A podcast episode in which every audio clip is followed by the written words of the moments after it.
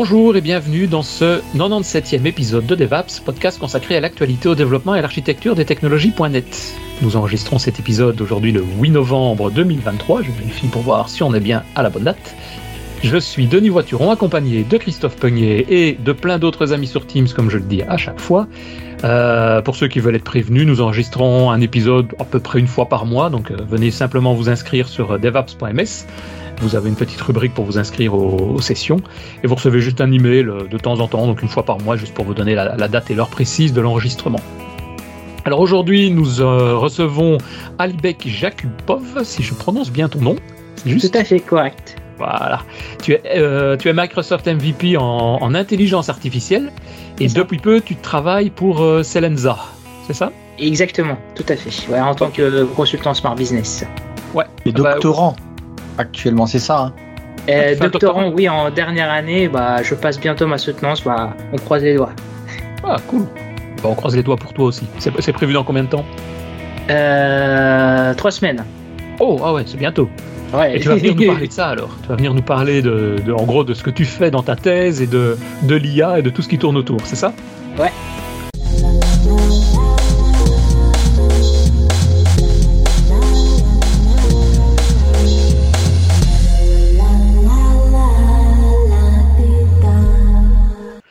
Ben, présente-toi peut-être très rapidement, enfin tu viens déjà de le dire, mais ce que tu fais peut-être en plus, ou, est-ce que tu utilises l'IA euh, au quotidien? Qu'est-ce que tu fais avec tout ça dans ton euh, travail?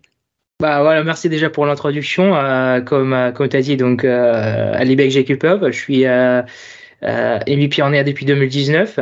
et bah là, je, bah, bah, je suis passionné de, de, de, de, tout le domaine, mais principalement de tout ce qui concerne le traitement du langage naturel et aussi en partie euh, le, le, computer vision. Donc, euh, et mon rôle en tant que consultant euh, consiste surtout à faciliter l'intégration de l'IA dans des projets, dans le processus euh, métier, euh, pour que ça soit bien sécurisé, bien adapté à, à l'usage au quotidien, etc., etc. Donc, voilà, c'est principalement ça. Sympa. Et il y a beaucoup de clients qui demandent, euh, enfin oui, de plus en plus, je suppose, à intégrer des, processus. Euh, surtout maintenant, ouais, surtout maintenant. ok, ben écoute, euh, on va te laisser la parole, peut-être partager ton écran et comme ça tu vas pouvoir nous, nous, présenter un petit peu tout ça en détail, de manière technique. Et comme je le dis à chaque fois, ben, Christophe, moi, les autres, Adrien aussi dans le dans le chat qui est là, va pouvoir, on va pouvoir vous poser des questions, te poser des questions. Euh, oh, bah, super, merci beaucoup. Déjà, euh, donc pour euh, introduire un peu le sujet, parce qu'on a bien réfléchi euh, de quoi on va parler, et comme tout le monde aujourd'hui parle de, de l'IA générative, on a cherché plutôt un sujet insolite et surtout le sujet qui nous tient à cœur, et moi principalement parce que c'est le sujet de, de, ma recherche, de, de mon doctorat. Et, euh, et c'est pour ça que bah, j'ai le plaisir de vous présenter quelques euh, faire un petit démo en fait de quelques résultats de, de ma recherche euh, doctorale. Donc je partage mon écran. Ouais. Et vous me dites si vous voyez bien. Euh, en gros, le sujet de mon doctorat, ça s'appelle Deception Opinion Spam. Mais déjà, pour comprendre ce que ça veut dire l'opinion spam, en gros, il y a, si on vulgarise un peu, il existe deux types de spam. En fait, il y a le spam, ce qu'on appelle en anglais disruptive opinion spam, un spam perturbateur c'est le spam qui assez facilement, c'est drôle parce qu'on a eu euh, aussi la discussion tout à l'heure par rapport au spam euh, dans la dans l'Outlook. Euh, alors oui, donc ça, ça, ça rentre dans la catégorie spam classique. C'est euh, c'est assez facilement détectable par euh, par l'homme. Euh, tous ces patterns, toutes ces caractéristiques dans le spam classique, on vous, on vous propose des services frauduleux, c'est des fois c'est de l'autopromotion, etc. Et euh, ce type de spam, il est relativement bien étudié. Donc, il, existe plein de modèles, plein de classificateurs, etc., qui correctent euh, plus ou moins bien euh, le spam. Vous pouvez voir quand vous utilisez votre messagerie personnelle, bah, Outlook ou Gmail, peu importe. Et il existe un autre type, pourtant, un autre type de spam qui s'appelle Deceptive Opinion Spam ou le, le, le, spam trompeur. Euh, ça concerne les opinions trompeuses qui ont été euh, postulées généralement sur, sur Internet D'habitude, ce sont des sites e-commerce de type euh, Amazon, Yelp, euh, TripAdvisor, euh, Booking.com, etc. Là, on, on, laisse notre avis sur tel ou tel service. Et des fois, ça arrive que ou les propres salariés qui font leur propre spam pour la propre entreprise. C'est tout à fait ça. C'est le prochain slide et on va en parler euh, plus en détail. Et euh, du coup, euh, c'est tout c'est tout le spam qui concerne l'expression de son propre de, de son avis. Comment est-ce qu'on s'exprime?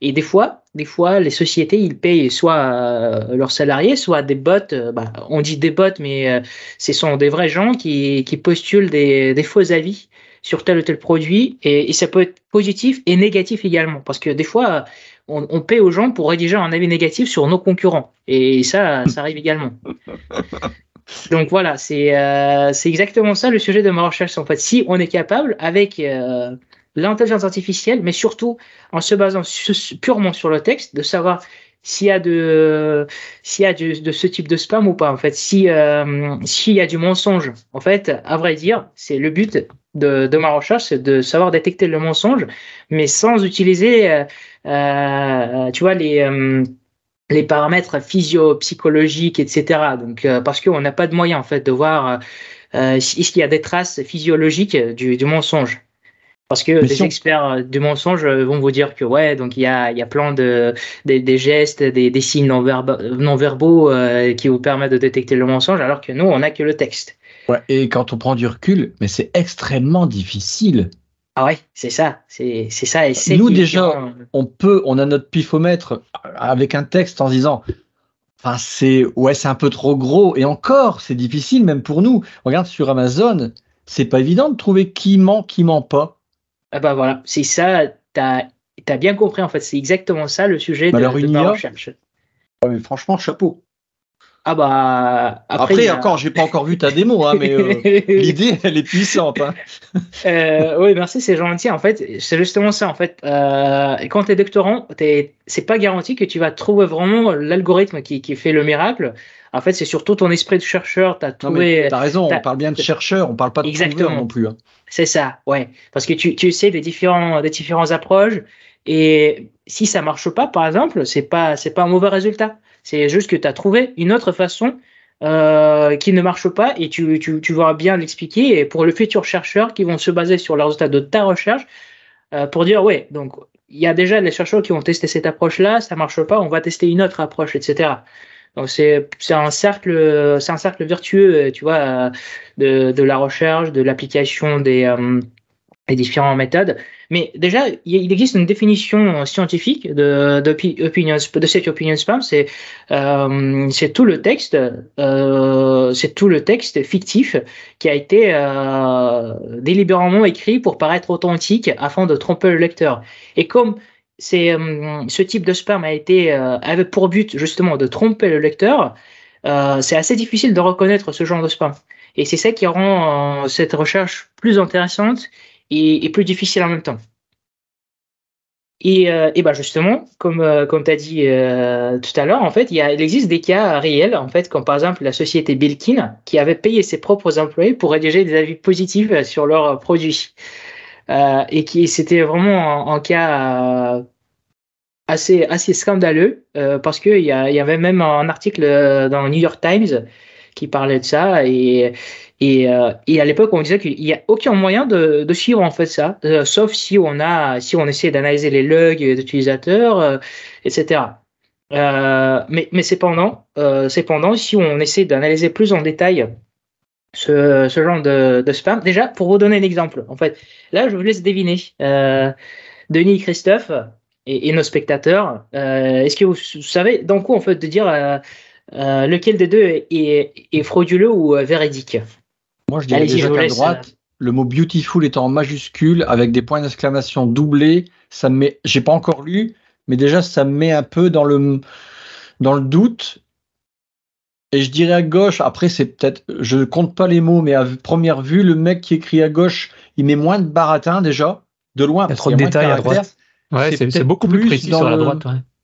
Il y a plus de détails. À droite, tu as le nom de l'hôtel, tu as, ouais, as Et souvent, c'est plus expressif quand quelqu'un il ment, il met trop de détails dans ce qu'il raconte face à nous. Quelqu'un qui nous raconte, qui nous raconte trop de choses, il va dans un détail qui sont Enfin, plus il parle, plus ça semble faux. Tu as de l'expérience. Je pense que tu devrais peut-être introspecter. Ouais, parce que je suis un gros menteur, je suis un mytho. Ça, hein tu connais tous les trucs. Ouais, moi je dirais la droite aussi. Bravo, bravo Christophe, c'est exactement ça. C'est, ah. as tout à fait raison. C'est et on peut voir justement, c'est que bah il y a cette notion d'exagération dans les commentaires. Et là, quand j'ai commencé à étudier le, le, domaine, je me suis dit que c'est peut-être aussi ça qui, qui euh, c'est peut-être aussi ça une, euh, comment dire, une caractéristique importante euh, d'analyser en fait euh, ce, ce, niveau de d'exagération dans, dans les commentaires, euh, de savoir est-ce que euh, il, est, il, est trop positif pour être vrai ou trop négatif, etc. Et il y mhm. avait, j'avais même publié un article sur le site de Microsoft euh, en utilisant des services cognitifs. En fait, si on essaie de colorer les commentaires, euh, comment est-ce qu'on pourra voir dans quoi en fait est-ce qu'il y a une exagération ou pas? Alors, je pourrais vous montrer en fait, c'est pas dans la présentation, mais c'est sur le site euh, de Azure DevBlog, euh, il peut y avoir en fait euh, la référence.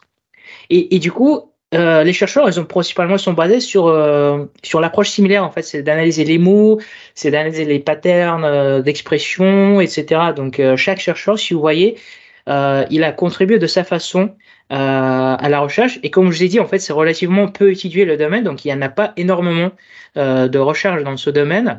Et, euh, mais il y en a certain nombre. Et j'ai choisi en fait les, les, les, recherches les plus importantes qui ont, impacté le plus euh, le domaine. Et, et, par exemple, Hot, euh, sa contribution, il est vraiment il est énorme parce qu'il a construit un benchmark. En gros, il a dans sa recherche, parce qu'il faisait la, la recherche dans, avec son, son, avec son laboratoire, ils ont payé aux utilisateurs euh, pour rédiger des commentaires positifs euh, ou négatifs euh, sur tel ou tel hôtel. Et, et du coup, l'exemple que je vous ai montré tout à l'heure, c'était justement, ça a été pris de, de sa recherche.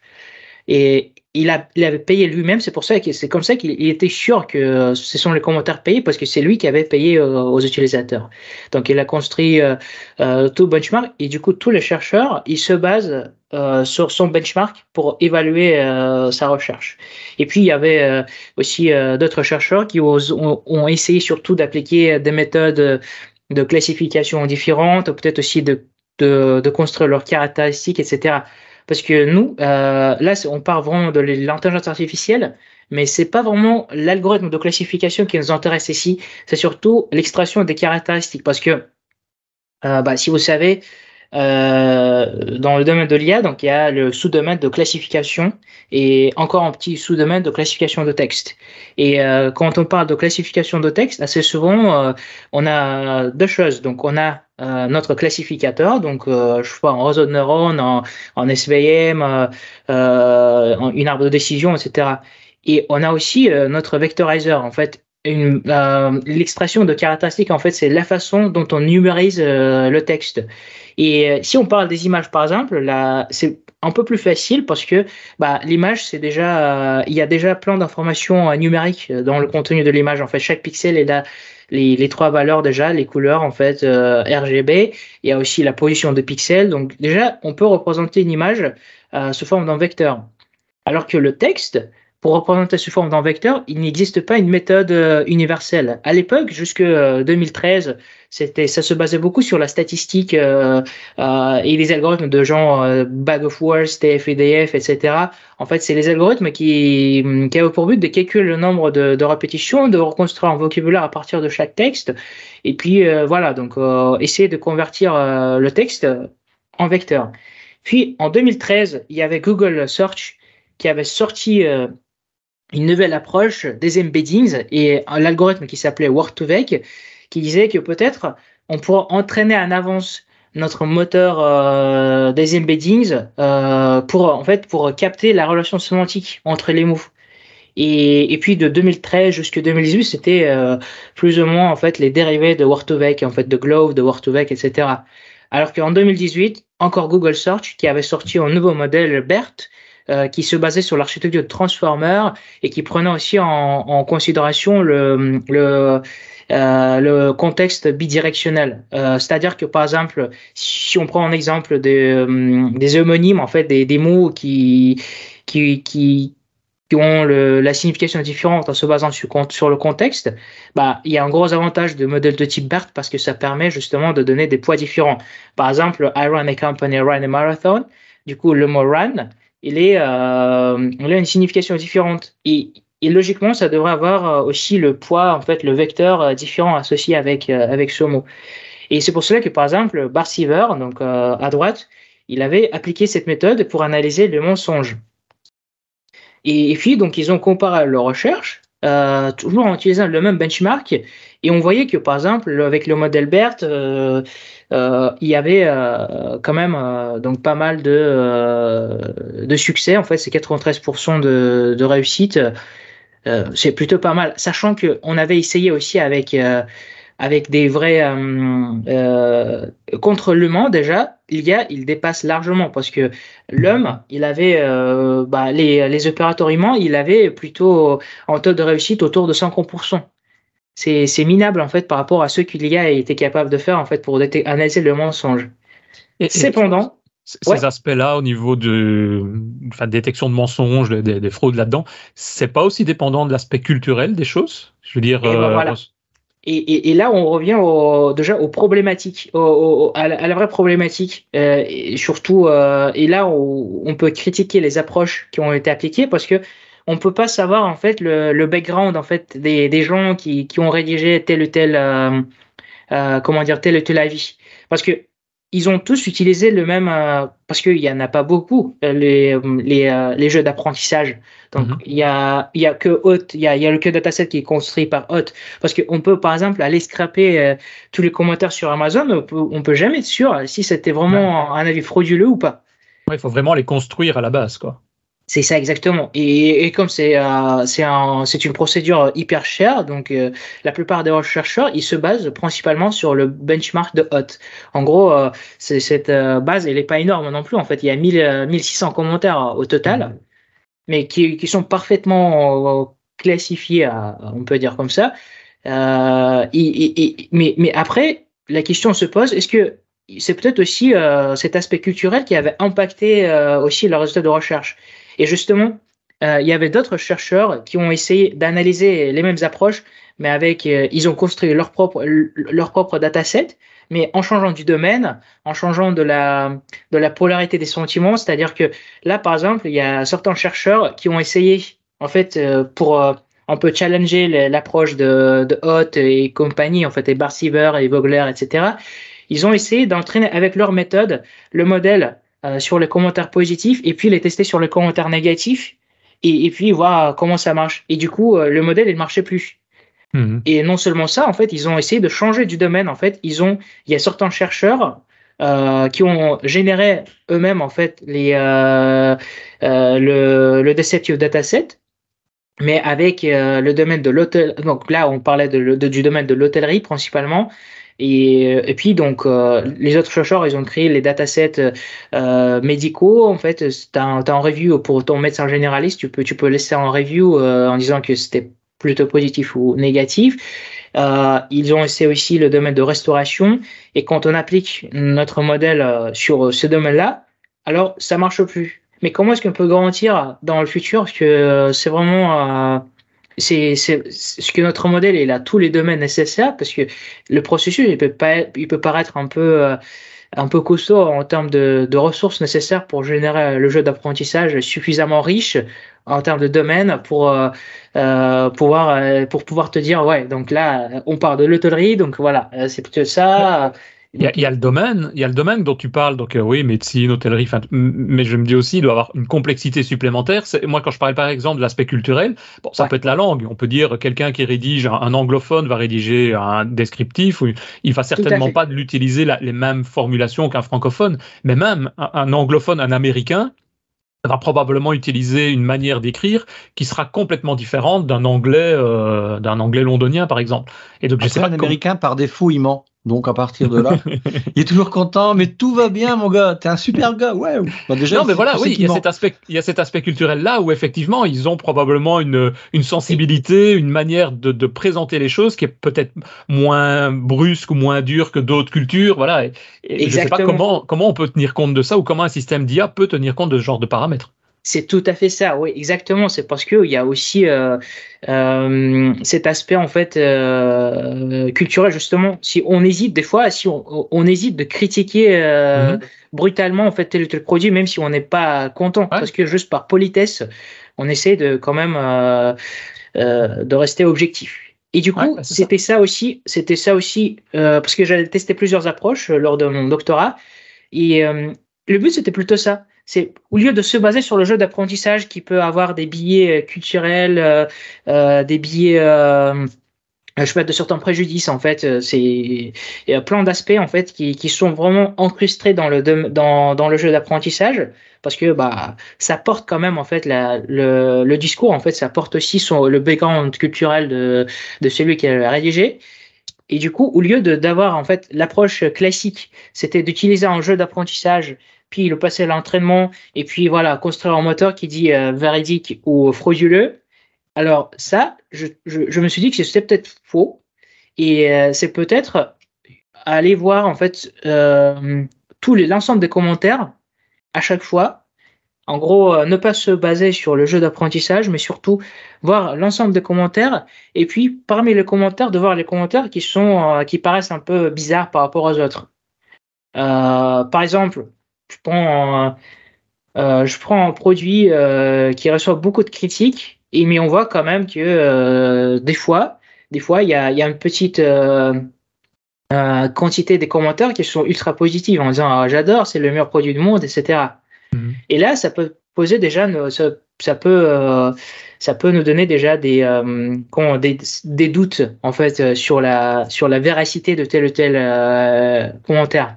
Mais non seulement ça, en fait, bah, là, d'abord, j'avais testé ça, et finalement, je me suis dit que c'est peut-être, euh, c'est peut-être pas la meilleure approche, parce que il se peut qu'il y a aussi, en, gros, il y a, il y a, il y a pas de pré-entraînement, c'est quand même, c'est quand même dommage de ne pas se servir de cette base euh, qui, permet de, voir euh, comment, comment le, mensonge a été exprimé.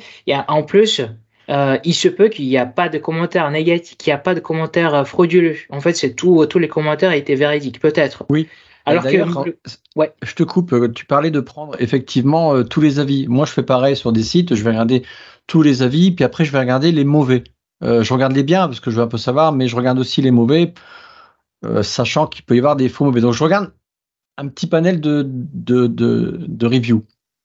Mais de toute façon, ça me fait penser à un truc du coup. Est-ce que du coup on doit écarter ou pas les plus mauvais et les meilleurs dans ce choix-là. Mm.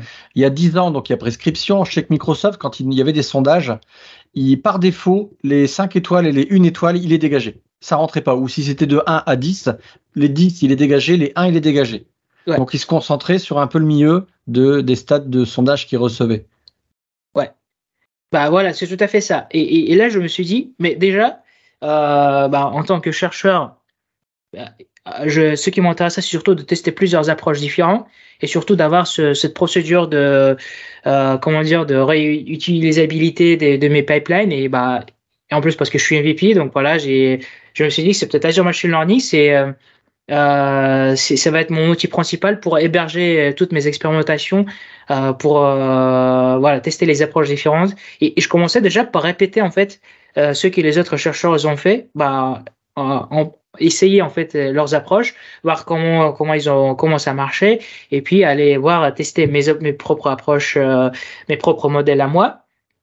Et, euh, et, c'était juste, euh, c'était plutôt plutôt pratique parce que en plus parce que comme en termes de réutilisabilité, je me beaucoup, je me suis beaucoup servi de, de, de pipeline graphique en fait avec le designer quand tu peux construire euh, il y avait des bouts de code qui sont qui sont euh, construits sous forme de blocs graphiques que tu peux déposer glisser déposer sur ton canvas principal et comme ça te concentrer surtout sur l'aspect scientifique et pas vraiment euh, sur sur l'aspect euh, informatique développement etc oui parce que il peut y avoir des bugs en fait et là quand as des fois tu as court de temps et tu as besoin de tester plusieurs approches Mhm. il se peut que tu as, eu un bug qui, avait euh, impacté le résultat final. Et donc, pour éviter ça, bien sûr que je me suis beaucoup servi de designer parce qu'il y avait des blocs parfaitement testés, euh, graphiques que je pouvais euh, utiliser avec, avec mes expérimentations, etc. Mais en dehors de ça, je me suis dit, c'est peut-être aussi, il y, a des services cognitifs qui, peuvent me servir parce que là, tout au début, Christophe, tu avais, remarqué qu'il y, y a par exemple le mot beautiful qui était tout en majuscule, qui, euh, et, en plus, ça paraissait trop, trop positif pour être vrai. Et, là, je me suis dit, pareil, bah, est-ce qu'on peut quantifier cette, euh, cet aspect, euh, ce, niveau d'exagération dans les commentaires? Parce que si on prend euh, l'approche classique, même si par exemple on prend des modèles BERT, ou même par exemple avec OpenAI, on peut également utiliser le, le modèle OpenAI, euh, euh, par exemple texte ADA 002 pour vectoriser notre texte. Et l'approche, ça va être un peu plus pareil euh, comme BERT, mais sachant que juste BERT, il avait euh, quelques millions de paramètres et, et, et, euh, et OpenAI, il a euh, quelques milliards de paramètres, donc c'est incomparable un peu la, la taille des, des, de ces deux modèles. Bien sûr que ça va être un peu différent, mais cependant, ça va pas, ça va pas nous permettre d'analyser cette, cet aspect exagération. Euh, si, on, si, on, si on procède d'une façon classique. Et là, je me suis dit, si j'utilise en fait les services cognitifs existants, et là, je vais vous montrer, donc, euh, c'était plutôt d'aller utiliser le service qui s'appelle, euh, bah, vous connaissez tous en fait les services cognitifs, il y, en a plein. Il y a aussi le service qui, qui, qui permet d'analyser le texte, qui s'appelle Text Analytics API. Et, ça analyse aussi les sentiments, mais non seulement ça analyse les sentiments, ça, ça analyse aussi, euh, ça donne aussi une note de pourcentage.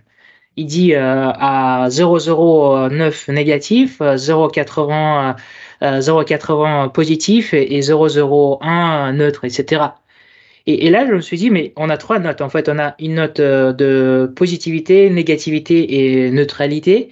Et bah, positif, négatif, neutre, ça me, donne déjà trois valeurs. Et, les trois valeurs, c'est quoi ça? C'est la couleur.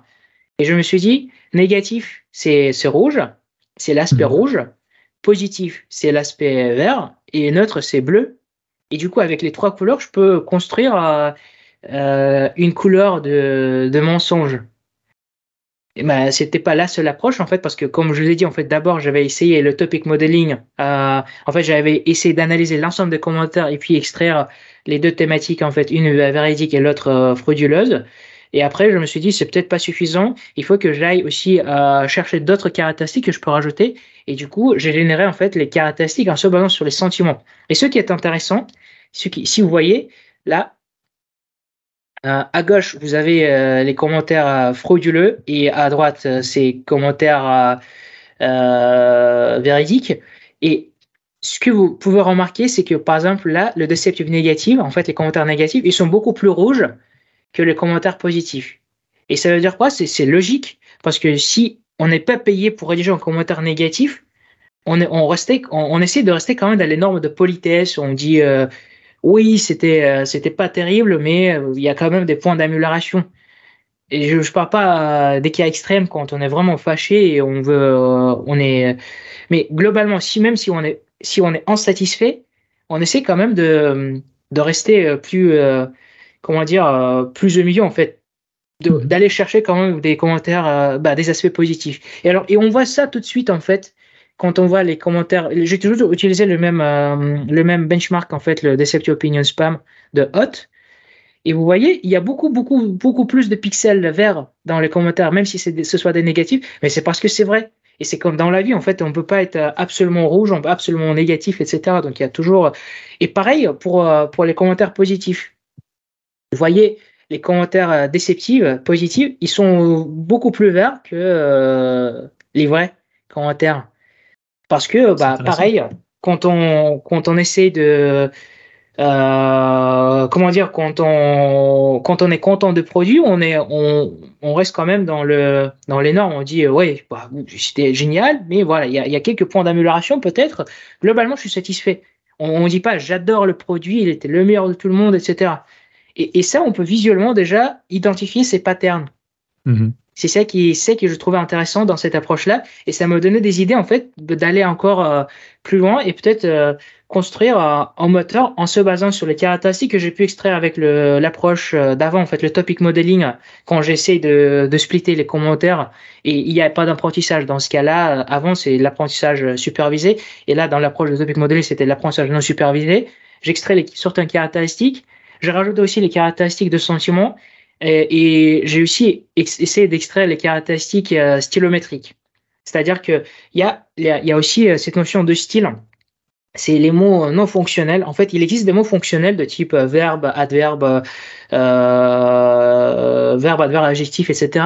Donc, c'est, c'est, c'est, ce sont les mots qui ont le sens. Et aussi, il existe des mots non fonctionnels, c'est-à-dire euh, les, les, articles, par exemple, c'est un exemple des mots non fonctionnels.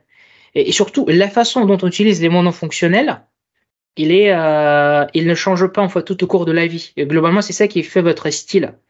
Et du coup, l'idée, c'était d'analyser aussi, de savoir s'il y a un style de, euh, comment dire, style de, de monteur, en fait, euh, s'il utilise des, des, des, des, mots non fonctionnels de telle telle façon. Et en quoi c'est avantageux? Parce que bah, des mots non fonctionnels, ils sont pas dépendants du, du domaine, du contexte, etc. Parce qu'il y a que les articles, que, euh, voilà, que des, des petites particules de, de notre discours et qui n'ont pas de sens globalement. Mais la façon dont on utilise, c'est ça qui fait notre style.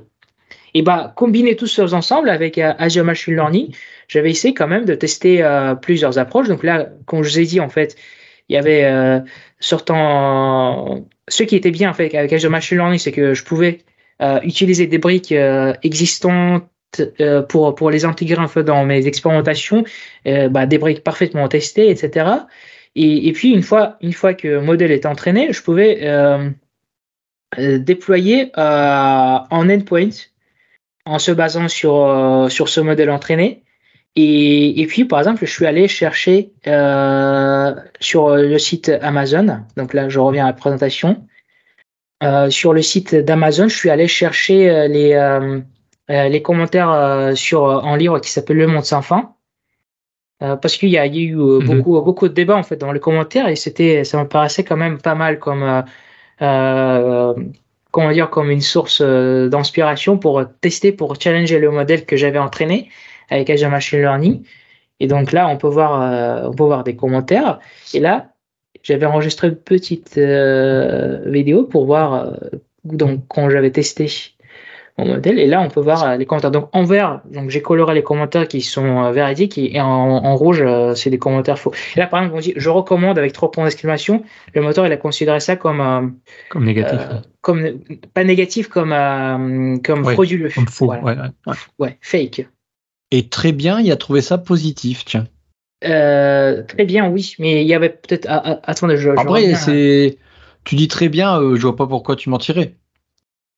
Ouais, mais euh, alors, mais je recommande par, par, par, exemple, je recommande, je trouve que c'est pas c'est pas mauvais en fait parce que je recommande avec trois plein d'exclamations, il y a y a peu de détails, il y a juste euh, trois deux, deux mots. Ouais, ça pourrait être ça, ouais, ouais. Ça peut être ça peut être fake. Achetez-le, partagez-le. Mais alors très bien, très bien. Déjà, il n'y a pas de il y a pas de majuscule, donc très bien. C'était peut-être rapidement généré. Euh, euh, cependant, cependant, si on regarde en fait en bas, euh, messe classique de Jean mais bien illustré et, et, et par de d'humour. Je recommande avec, avec deux points d'exclamation. Il a trouvé ça quand même véridique.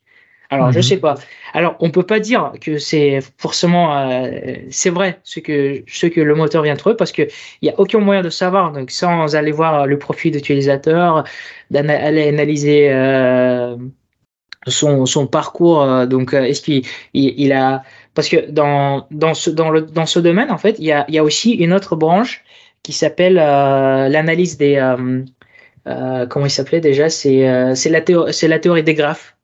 Et il y a beaucoup de chercheurs dans notre laboratoire qui, qui se basaient sur, sur la théorie de graphes pour analyser la propagation des commentaires. Et pour eux, c'est surtout la façon dont les commentaires se propageaient qui représentait en fait cet aspect fake et aller analyser chaque. Euh, en fait, c'est construire un graphe à partir de chaque utilisateur et de, de, de, voir combien, combien il a posté, euh, sur quel site, sur quel. Euh, bah, si, si c'est toujours le même, mais sur quelle, sur quelle publication, etc.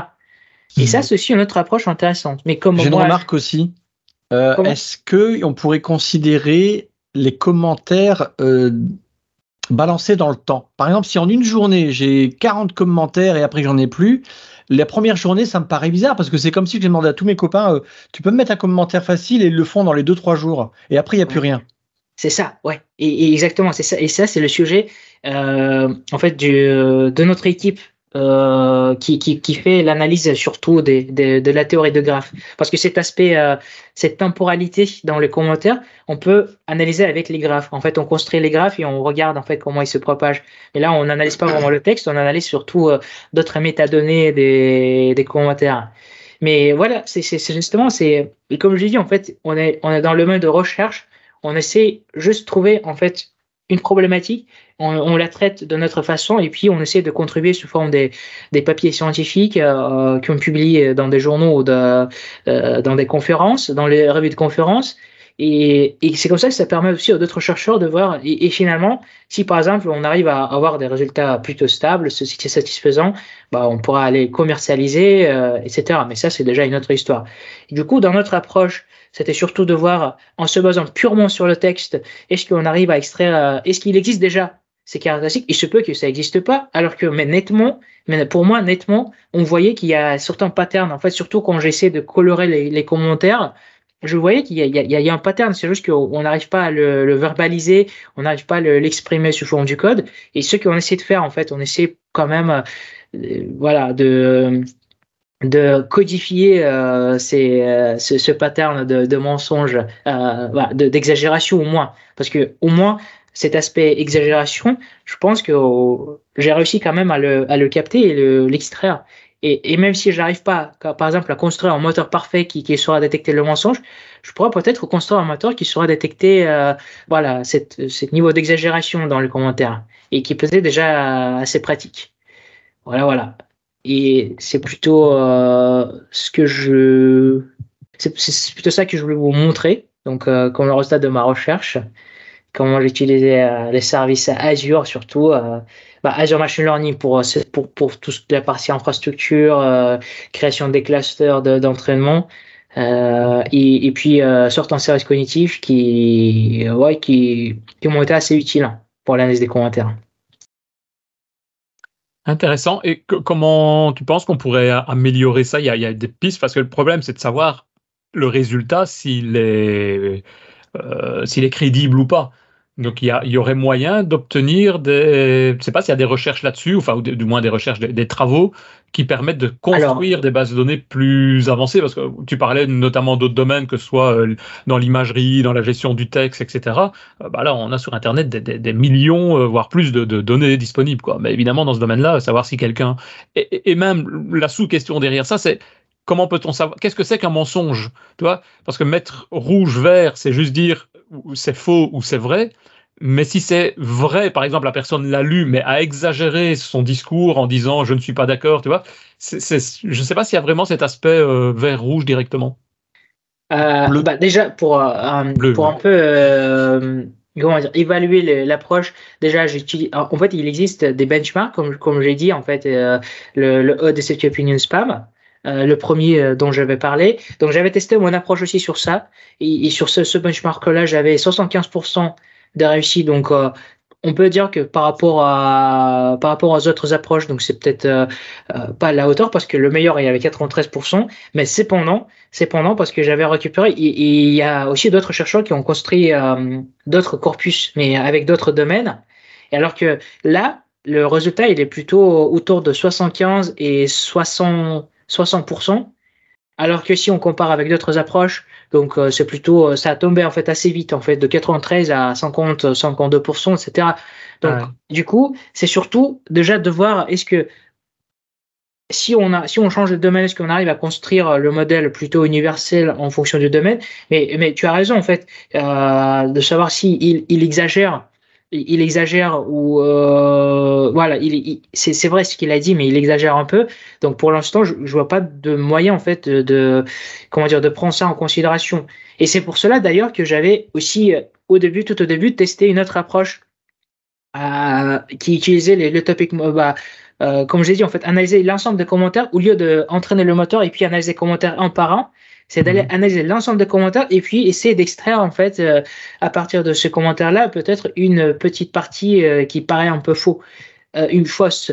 Par exemple, imaginons qu'on a un nouvel iPhone qui, qui vient de sortir et, et, tout le monde qui dit j'adore, voilà, mais tout, tout était vrai. Et il y a une petite partie qui dit bah je teste, c'est, c'est le pire, c'est le pire de tout, ah etc. Et là, par contre, ça peut paraître en fait on peut pas dire, voilà. Donc, on est plutôt dans le. Dans, euh, on, on peut pas donner à l'IA trop de puissance en disant, voilà, essaie détecte en fait tout ce qui est mensonge, etc. On est plutôt dans cet aspect euh, conseil. Euh, que l'IA, il va dire, en fait, il va analyser, il, il va dire, en se basant sur l'ensemble des commentaires, ces commentaires est très différent des autres parce qu'il est hyper négatif par rapport aux autres qui sont très positifs. Et en plus, il y a aussi cet aspect exagération et en plus, il y a le style qui rassemble au style d'autres euh, euh, mhm. d'autres internautes qui ont rédigé et on sait qu'ils ont rédigé des, des, faux commentaires sur d'autres sites, etc. Voilà, c'est surtout de te donner pam pam pam en fait les euh, plans d'aspect pour te pour pour aider à, l'homme de prendre une décision finale parce que finalement c'est l'homme qui prend une décision. Ouais, c'est ça exactement. Un outil pour un modérateur parce que c'est compliqué. Ça, après, Ouais, c'est ça, c'est formidable. Je pense qu'Amazon travaille aussi là-dessus. De toute façon, on le voit quand vous postez des, des commentaires. Moi, j'en poste assez souvent parce que euh, on est souvent trompé sur Amazon. Hein, faut pas se leurrer. Hein. Les, produits, les vendeurs, les vendeurs nous trompent. Attention, pas Amazon. Hein. Euh, et puis parfois où vous dites un truc négatif et le vendeur euh, de Chine vous recontacte. Bon, écoutez, on vous l'offre, mais par contre vous retirez, vous mettez à vos commentaires. Ça m'arrive tout le temps. Et, euh, non, mais c'est vrai.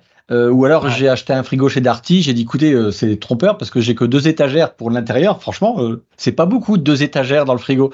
Bah ils ont retiré le commentaire. Bah je dis enfin c'est pas aider la communauté non plus quoi.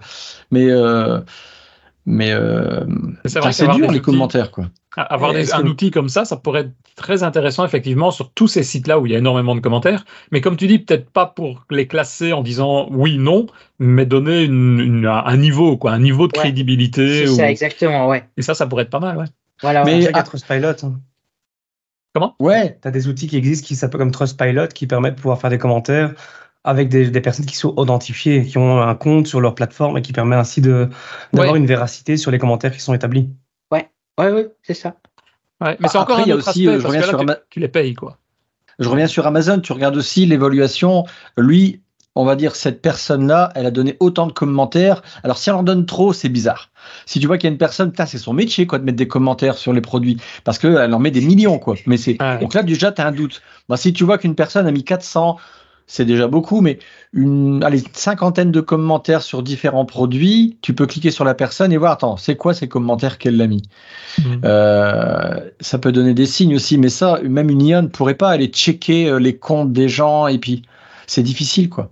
Ah bah justement, c'est le, le, modérateur, euh, oui.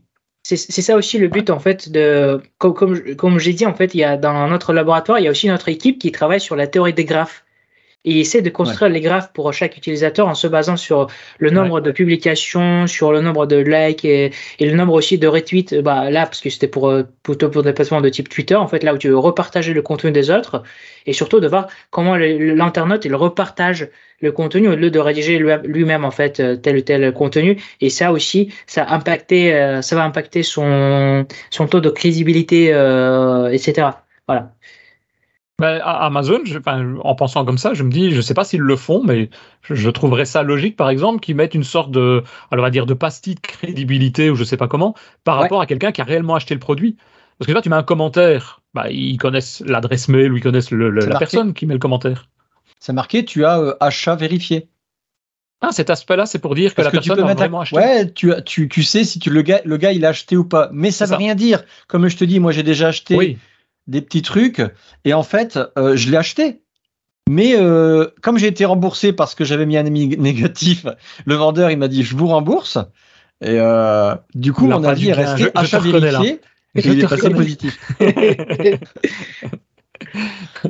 Ah, moi, tu me donnes du fric, je te dis que t'es super, t'es super. Ouais, ouais, non, mais c'est ça, j'ai bien compris, ouais, j'ai bien compris. Il va falloir tenir compte de ça dans ton prochain algorithme aussi. Eh, ah, bah, eh, Microsoft, c'est une super entreprise. Moi, j'adore, j'adore, j'adore. mais vraiment, aller plus loin je suis sincère. Hein.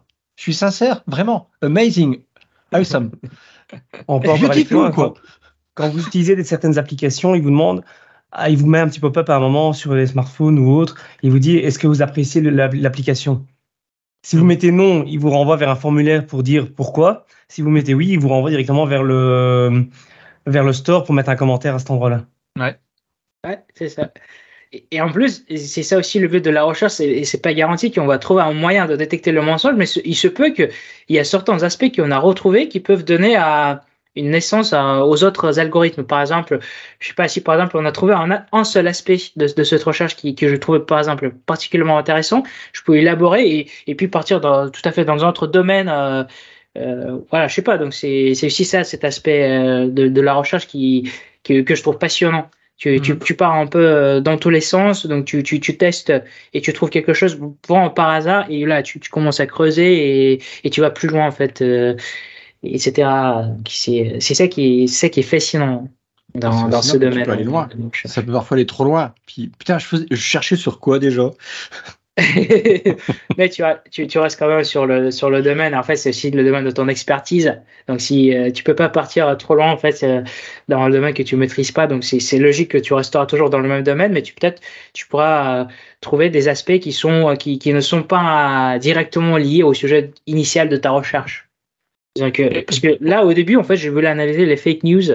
Et puis, je me suis dit, c'est mort, en fait, c'est hyper difficile. Et, là, je trouvais un, un, seul aspect que je trouvais assez intéressant, donc c'est Deceptive Opinion Spam.